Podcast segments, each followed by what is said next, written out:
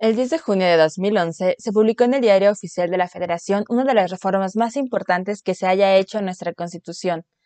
En este año se modifica la forma de protección de derechos humanos.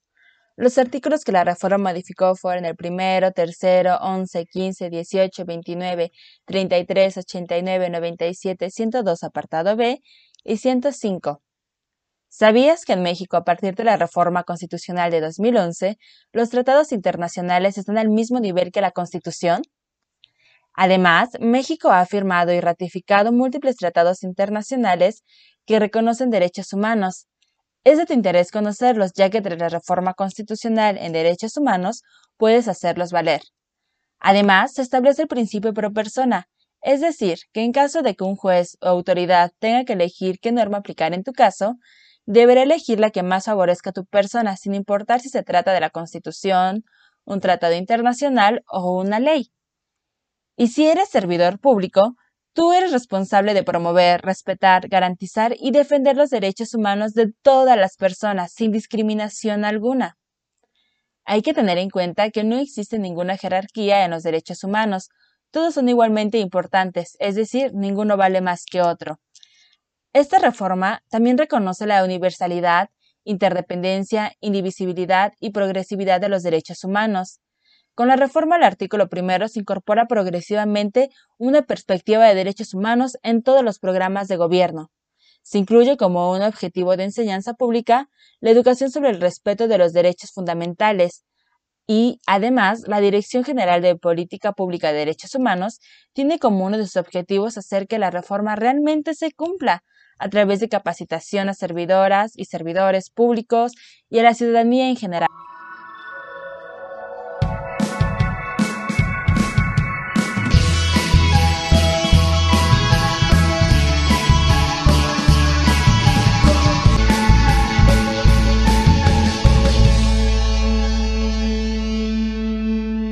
Hola, sean todos bienvenidos una vez más a Pedos Mentales. Mi nombre es Ale y pues como estarán escuchando, ya estoy estrenando intro. Muchísimas gracias a mi amigo Eric, eh, que vive en Ciudad Juárez y está estudiando producción musical.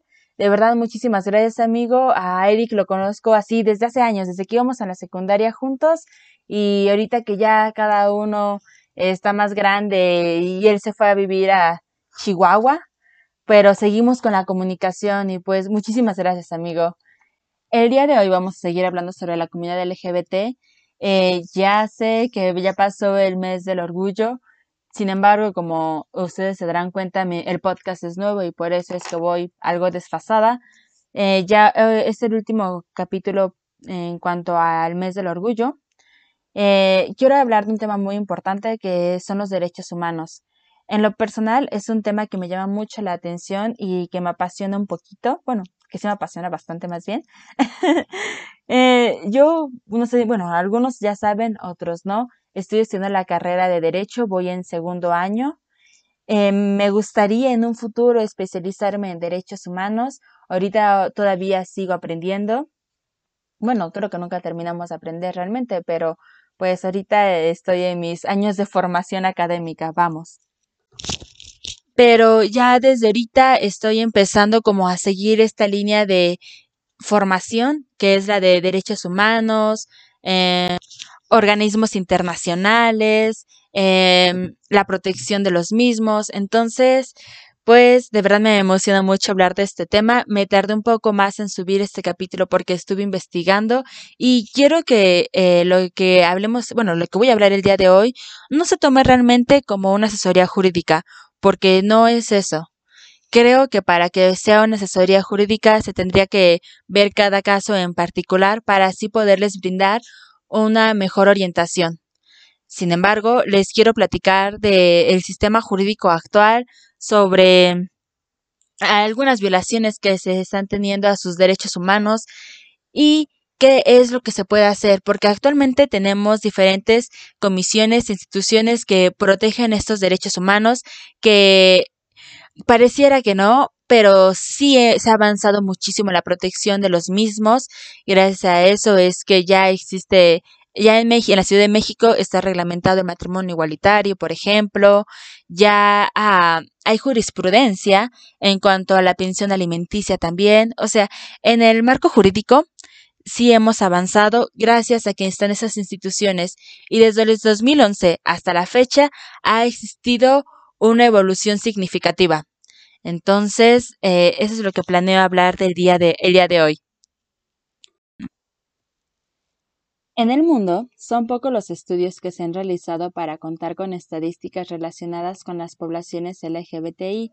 Sin embargo, la Asociación Internacional de Lesbianas, Gays, Bisexuales, Trans e Intersexuales, ILGA, la cual se encuentra en más de 130 países de 1978, se dio la tarea de formalizar este reporte, Minorities Report 2017 Attitudes to Sexual and Gender Minorities Around the World, donde se informa sobre las actitudes públicas relacionadas con la diversidad sexual y el género.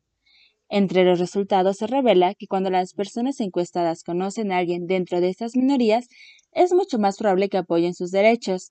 De igual forma, deja ver que los estados donde se, criminalizan las relaciones entre personas del mismo sexo, el 46% de los encuestados considera que debe existir igualdad a la protección de los derechos relacionados con la orientación sexual, mientras que en estados donde no se penalizan las relaciones entre personas del mismo sexo, esta cifra se eleva al 60%.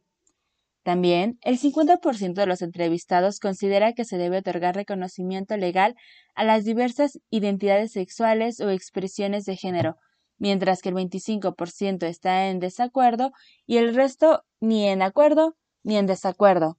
Entre los encuestados, el 28.5 de las personas de los estados que penalizan las relaciones entre el mismo sexo considera que quienes mantienen relaciones sexuales con alguien del mismo sexo deberían ser acusadas como criminales. Para en el caso de México, sobre todo a partir del cambio de siglo, ha existido una mayor visibilidad de las personas de la comunidad LGBTI, pero aún con algunos aspectos ganados, como el reconocimiento del matrimonio entre parejas del mismo sexo en algunas entidades federativas, la vulnerabilidad y las violaciones a sus derechos humanos se siguen presentando. La encuesta nacional sobre discriminación del 2017, ENADIS, elaborada por el INEGI en coordinación con el CONAPRED y con aval del Consejo Nacional de Ciencia y Tecnología, CONACYT, y la UNAM, muestra la discriminación que prevalece entre la sociedad mexicana en los ámbitos de su vida cotidiana. Nos permite ver cuáles son los grupos más discriminados, qué problemas presentan con mayor frecuencia y cuáles son los factores socioculturales que se relacionan. Asimismo, permite formarse una idea general de cuál es la situación en relación con la discriminación en México. Encontramos que el 20.2% de la población mayor de edad fue discriminado en el último año por alguna característica personal, como puede ser la orientación sexual. El 23.3% de las personas mayores de edad declara que en los últimos cinco años se les negó injustamente algún derecho, como la atención médica, medicamentos o apoyos sociales. En relación con la percepción sobre el respeto de los derechos humanos, el grupo que encabeza la lista que considera que se respetan poco o nada sus derechos es el de las personas trans, con el 72%, seguido del 66% de las personas gays o lesbianas. Sobre la apertura de la diversidad, el 33% de las mujeres y 41% de los hombres encuestados indican que no, no rentarían un cuarto de su vivienda con una persona trans y el 30% de las mujeres y 35% de los hombres no le rentarían a alguien por ser gay o lesbiana. También se preguntó si estarían de acuerdo con que su hijo o hija se casara con una persona con VIH o SIDA. El 56%, de las el 56 de las mujeres y 57% de los hombres expresó que no estaría de acuerdo, y en que se casara con una persona del mismo sexo, el 40% de las mujeres y 46% de los hombres tampoco estuvo de acuerdo. Todos estos datos se los voy a dejar al final de, se los voy a dejar en la descripción del podcast. Ahora, vamos a otro aspecto un poquito más eh, sensible. Otro documento de reciente publicación de noviembre del 2018 es el Diagnóstico Nacional sobre la Discriminación hacia las Personas LGBTI en México, en el que se confirma que a estas personas, que estas personas están inmersas en un contexto que les es adverso debido a las diversas formas de violencia que viven, Los datos de violencia recibidas de diversos tipos son coincidentes con las tendencias reportadas en los últimos años, apuntando oportunamente que a pesar de la amplia reforma legal que se ha realizado en México, en la que se reconocen los derechos humanos y la no discriminación contra la población LGBTI, la agresión y la violencia física deriva de los estigmas culturales que se mantienen. Algunos de los datos que sobresalen y de los más hirientes es que el 63% de las personas encuestadas conocieron a una persona asesinada en los últimos tres años por pertenecer a la comunidad LGBTI y que la desconfianza en la autoridad es la principal causa para no acudir a la justicia. Es decir, ¿por qué? Porque las personas LGBTI han acudido a denunciar y las autoridades nunca, nunca hacen nada, han acudido a denunciar y se les señala que la culpa era suya por su condición, y han acudido a denunciar y recibieron trato despótico. De las quejas presentadas ante el Ministerio Público, la CNDH y la CONAPRED destacan las siguientes. Prestar indebidamente el servicio público, omitir proporcionar atención médica, acciones o omisión que trasgredan a los derechos de las personas LGBTI, prestar indebidamente el servicio de la educación, trato cruel, inhumano o degradante, falta de legalidad, honradez, lealtad, imparcialidad, eficacia en el desempeño de las funciones, empleos, cargos o comisiones, omitir proporcionar igualdad en condiciones de trabajo, intimidación, limitar el acceso a la educación, impedir el acceso al trabajo, imponer conductas contrarias a la libertad sexual, como por ejemplo las terapias de conversión, negligencia médica, limitar el acceso al servicio público, omitir custodiar, vigilar, proteger, establecer medidas cautelares y dar seguridad a las personas que pertenecen a la comunidad LGBTI. Omitir dar respuesta a la petición formulada por cualquier persona en ejercicio de su derecho. Si se dan cuenta, son muchos los derechos que se están vulnerando en estas situaciones. Para no quedarme limitada, te metí a la página oficial de la Comisión Interamericana de Derechos Humanos y encontré todo un informe que tiene que ver con la violencia LGBTI. Y ah, fue muy triste encontrar eh, el tipo de vulneración a los derechos que hay y que hay mucha invisibilidad a estos. Por ejemplo, la falta de denuncias y estadísticas oficiales no reflejan la verdadera dimensión de la violencia por prejuicio. La insuficiente capacitación de agentes de policía, fiscales y autoridades forenses también puede producir registros imprecisos. Agentes de la policía y fiscales a menudo confunden los conceptos de orientación sexual e identidad de género. Por ejemplo, en casos de asesinato se suele identificar a las mujeres trans como hombres gay, los bajos índices de denuncia y la ausencia de mecanismos oficiales de, recolección de datos invisibilizan la violencia por prejuicio y obstaculizan la respuesta efectiva de los estados. Además de que los altos índices de violencia no son Ah, únicamente pertenecientes a México. En un periodo de 15 meses, entre enero de 2013 y 31 de marzo de 2014, la Comisión Interamericana de Derechos Humanos determinó que ocurrieron al menos 770 actos de violencia contra personas de la comunidad LGBTI en 25 Estados miembros de la OEA. Sin prejuicio de ello, eh, la Comisión Interamericana de Derechos Humanos considera que la violencia contra las personas de la comunidad es generalizada en todos los países del continente americano. La violencia no letal es la violencia más comúnmente enfrentada por las personas de la comunidad LGBTI en todos los países. Los medios tienen que informar sobre asesinatos dejando de lado las personas, dejando de lado las formas más comunes y persistentes de violencia cotidiana, que no obstante deben ser plenamente expuestas, identificadas y abordadas por los estados. Los crímenes violentos contra las personas LGBTI se caracterizan por sus altos índices de violencia, ensañamiento y crueldad. Los homicidios por razones de géneros imputables a la orientación sexual y a la identidad de género se caracterizan por un grado de violencia física que en algunos casos supera al que se encuentra en los tipos de delito de odio. Para que se dé una idea, en el registro de violencia de la Comisión Interamericana de Derechos Humanos existen numerosos ejemplos de homicidios particularmente atroces, incluyendo casos como personas lapidadas, decapitadas, quemadas y empaladas. Muchas víctimas son apuñaladas de manera reiterada, sus genitales mutilados o golpeados hasta la muerte con martillos u objetos contundentes. Les arrojan ácido o son asfixiadas, Algunas de las víctimas en el registro fueron reiteradamente atropelladas por carros o incineradas. En muchos casos, las víctimas fueron asesinadas luego de ser sometidas a múltiples formas de extrema humillación, degradación, tortura y violación. Muchas veces esta violencia es como represalia por demostraciones públicas de afecto entre personas del mismo sexo. Las parejas del mismo sexo son generalmente atacadas por demostrar públicamente su afecto, agarrarse la mano, acariciarse, abrazarse o besarse. ¿Han escuchado ese dicho que dice, yo, bueno, no ese dicho, esa frase que dice, yo estoy a favor, pero ya, ese exhibicionismo, ellos mismos se exponen al estarse besando en la calle. Yo acepto, pero no, pero que no se besen enfrente de mí. A eso se basa. Las personas del mismo sexo que demuestran afecto en público también son frecuentemente blancos de abuso policial y detenciones arbitrarias por agentes estatales, con frecuencia mediante uso excesivo de la fuerza o abuso verbal, motivados por lo que consideran comportamiento inmoral en espacios públicos, cosa que no pasa con las parejas heterosexuales. Tenemos dos tendencias terribles.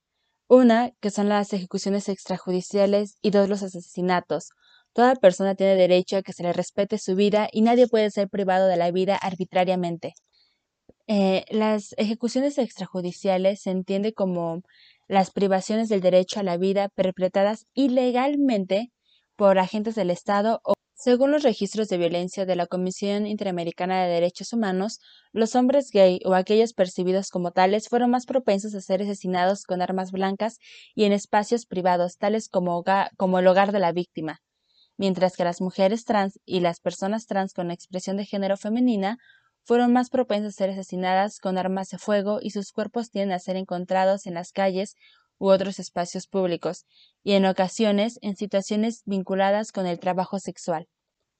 Organizaciones como la CNDH y la Comisión Interamericana de Derechos Humanos denuncian que los asesinatos de las personas LGBTI no se documentan en los registros policiales y los que excepcionalmente se documentan terminan en impunidad. También es muy común las violaciones a su derecho de la integridad personal. ¿Qué quiere decir la integridad personal? Toda persona tiene derecho a que se le respete su integridad física, psíquica y moral. También tiene derecho a la libertad y a la seguridad personal. El involucramiento de la policía y otros agentes estatales de seguridad en actos de discriminación y violencia contra las personas LGBTI conducen a que las personas o la población en general crean que pueden atacar impunemente a las personas con orientaciones sexuales, identidades y expresiones de género diversas. Esto es muy común en México. La violencia ocurre en todas las etapas de custodia policial, incluyendo la aprehensión, el transporte de vehículos policiales y en las instalaciones de las estaciones de policía. Es común la extorsión y demanda de favores sexuales, uso excesivo de la fuerza y golpizas, uso de armas de fuego para herir o incapacitar a las víctimas, casos en los que las mujeres trans se ven obligadas a desnudarse completamente en público, constantemente hostilidad y actos de humillación como quienes como quitarles, la, sus pelucas, a mención de un género con el cual no se identifican de manera intencional, violación y otros actos de violencia sexual, abusos verbales reiterados.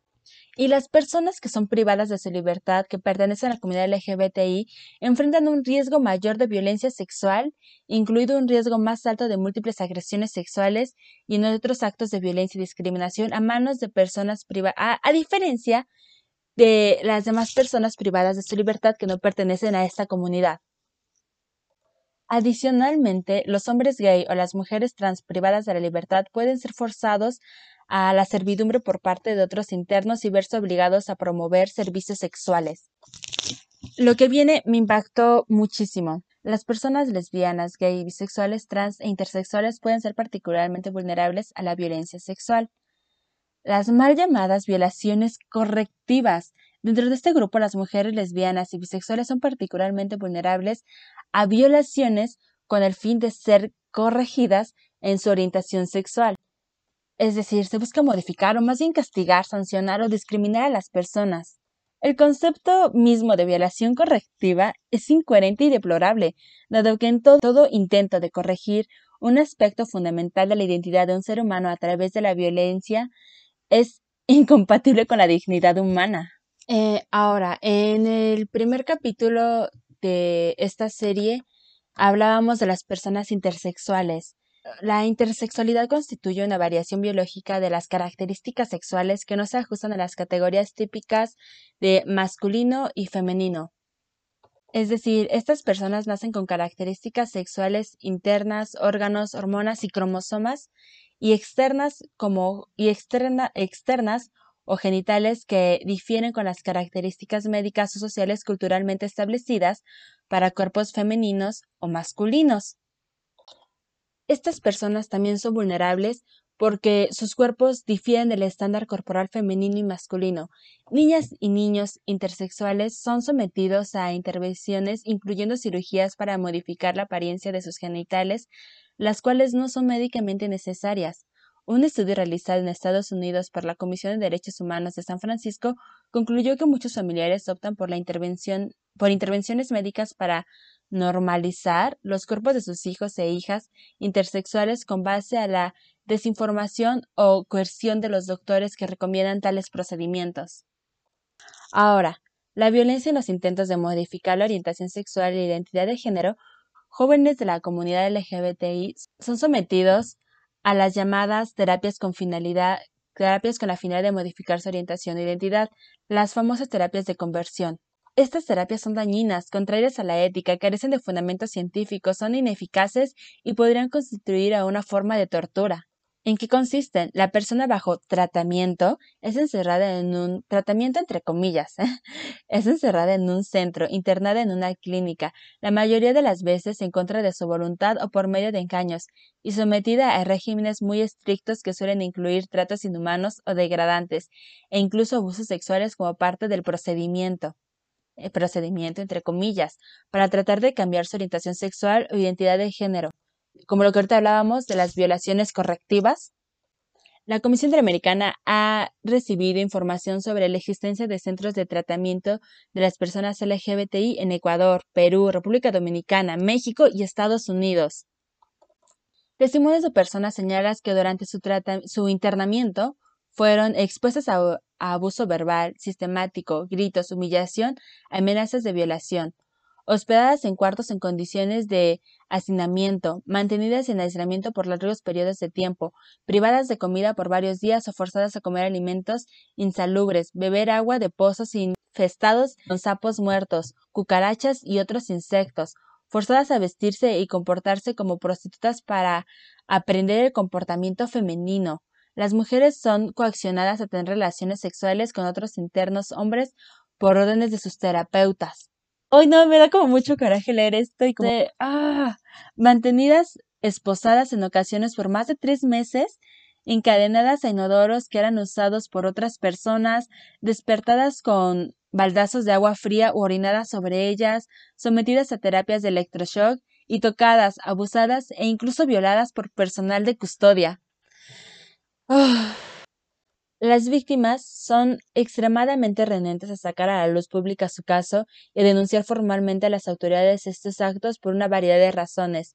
Las víctimas son disuadidas por la falta de mecanismos de protección para, lo que, para los que denuncian estos delitos, así como por la percepción generalizada de impunidad o porque los gerentes y dueños de estos centros habían logrado obtener el consentimiento, entre comillas, por escrito de las víctimas eh, también hay otro tipo de violencia, como la violencia motivada por la religión, los discursos de odio, la incitación a la violencia contra las personas LGBTI.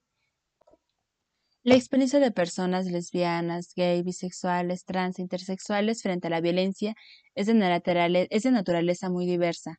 Esta diversidad es el resultado de diferentes circunstancias y características personales y en particular de la existencia de ciertos factores que hacen a las personas LGBTI especialmente vulnerables a otros tipos de violencia o en conjunto con otras. Por ejemplo, por ser mujeres, por pertenecer a un pueblo indígena, por el contexto de movilidad que tienen, o sea, por ser inmigrantes, por su situación económica, por la etnia a la que puedan pertenecer. Tomando en cuenta todos los antecedentes ya descritos, hay diversas instituciones que van a exponer todas estas situaciones frente al marco jurídico actual eh, en base a la protección de los derechos humanos de los grupos representados bajo la comunidad LGBTI, tanto a nivel universal, regional, así como el contexto nacional. Ya vimos la Comisión Interamericana de Derechos Humanos, ya vimos la CNDH, ah, el Consejo de Derechos Humanos de las Naciones Unidas, y como les comentaba al inicio del podcast, se debe tener presente que a partir de la reforma de junio de 2011 se ha otorgado jerarquía constitucional a los tratados internacionales en materia de derechos humanos.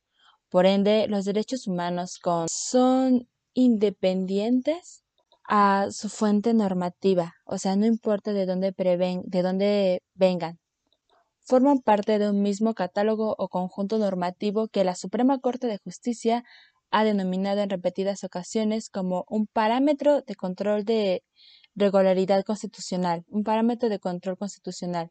Y dicho catálogo tiene como origen la Constitución misma. Entonces, son se tienen que hacer valer. ¿De acuerdo? Mi queridísima Convención Americana de Derechos Humanos o también conocida como Pacto de San José, desde su artículo primero aborda las obligaciones de los estados de respeto y garantía a favor de toda persona sin discriminación alguna por motivo de cualquier índole o condición social.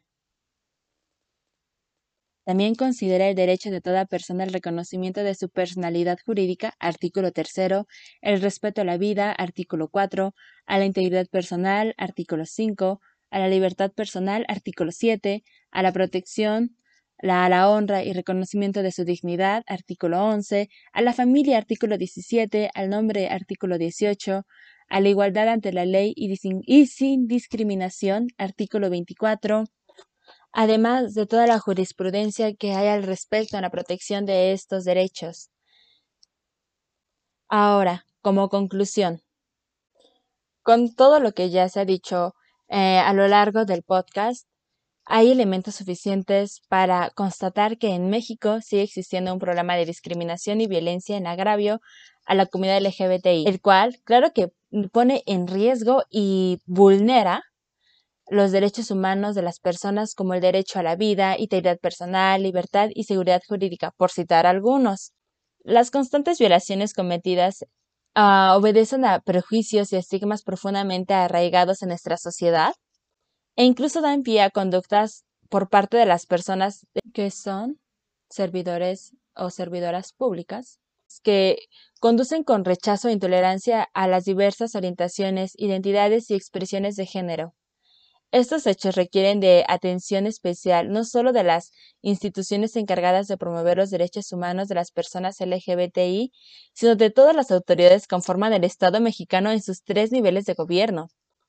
Además, es insuficiente el reconocimiento de los derechos humanos en el plano normativo para su pleno ejercicio. Es necesario que esté acompañado del diseño e implementación efectiva de políticas públicas que contemple medidas de nivelación, medidas de inclusión y acciones dirigidas de manera integral a la prevención y eliminación de toda forma de discriminación por motivos de orientación sexual, identidad y expresión de género. Además de que estas políticas deben construirse con perspectiva de derechos humanos, dirigidas a garantizar la disponibilidad, accesibilidad, aceptación y calidad en los servicios de salud, educación, trabajo, justicia o cualquier otro a favor de estas poblaciones. Entonces, Ah, los invito a cada uno de nosotros, los que me están escuchando, que sigamos reflexionando en torno a este tema. O sea, ahorita ya terminé eh, el especial que tenía ah, del mes del orgullo. Sin embargo, no se queda únicamente aquí.